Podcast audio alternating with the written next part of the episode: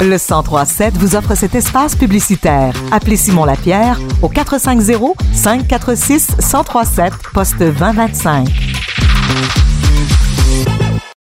La ville de Valcourt a récemment adopté son budget pour l'année 2023 dans un contexte économique plus difficile qu'à l'habitude. Nous en parlons avec le maire Pierre Tétrault. Merci d'être encore avec nous à Radio aujourd'hui. Ça fait plaisir, mon cher. L'inflation a frappé très fort cette année, y compris au niveau municipal. Avez-vous pu vous en sortir tout de même quant à la taxation? Oui, ben on a fait des efforts, euh, des efforts de calcul et euh, on a vraiment élaboré un budget qui dans les circonstances, avec un, taux d'inflation qui était 6,9, 6,8, je pense, pour l'année. Euh, nous, nous avons réussi à, réduire ça à 4,85 pour le foncier et à 6% pour les services. On parle donc d'une augmentation moyenne de, moins de 115 par année pour une maison.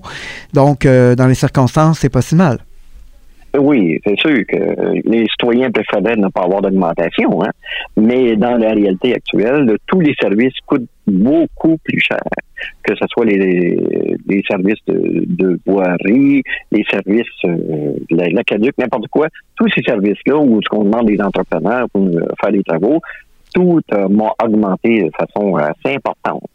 Alors, ça fait, ça fait impact sur le, le budget, ça c'est bien sûr. Un tel contexte économique force justement les municipalités à faire des choix.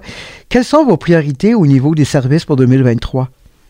Ben, c'est sûr que les services de base, on n'a pas éliminé ça. On avait déjà les travaux qui étaient faits pour l'usine au lac Booker, pour l'agrandissement et les modifications. Ça, ça a déjà commencé.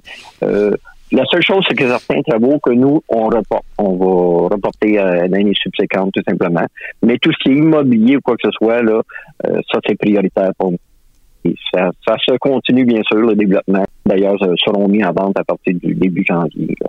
Parce que le développement résidentiel demeure toujours à Valcourt une priorité. Ah. Vous en avez fait une promesse électorale d'ailleurs. Ben là, pour cette année, ce qui va se faire, ben, il va y avoir des 25 terrains qui, euh, dans la phase 3 du boisé.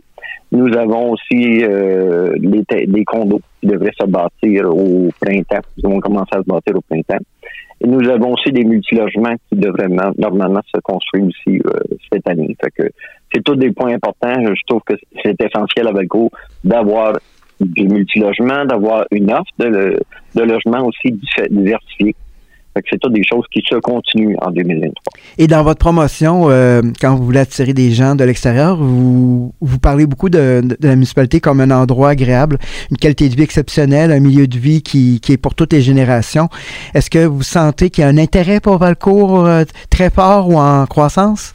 De plus en plus, de plus en plus, parce que les gens réalisent que eh, on est centré, comme j'ai déjà expliqué, on est centré entre Sherbrooke, Granby, Drummondville, à peu près au milieu de tout ça. Et puis, euh, c'est plus avantageux de demeurer dans une belle municipalité où on a tous les services et où on n'a pas à se déplacer si on travaille chez BRP ou dans l'entreprise locale, plutôt que de voyager à tous les jours, euh, surtout avec des températures maussades comme Canons bientôt. c'est pas mal plus agréable de rester en place. Je donnais un exemple, quelqu'un qui demeurait à une certaine distance, toi, tous les jours, tu fais 40 euh, minutes aller et 40 minutes retour pour, euh, de voiture. Tandis que si tu es à Vancouver, 5 minutes, tu rendu chez toi, 5 minutes, tu t'en vas au travail. Tu ne pas que ce temps-là, tu pourras faire d'autres choses. Mais c'est ça. Les gens sont en train de réaliser, surtout avec le prix de l'essence, toutes ces choses-là, et ils, se rendent compte que c'est pas mal plus intéressant de rester à Vancouver. Alors, merci, M. Tétrault. Euh, donc, on en profite pour vous souhaiter joyeuses fêtes.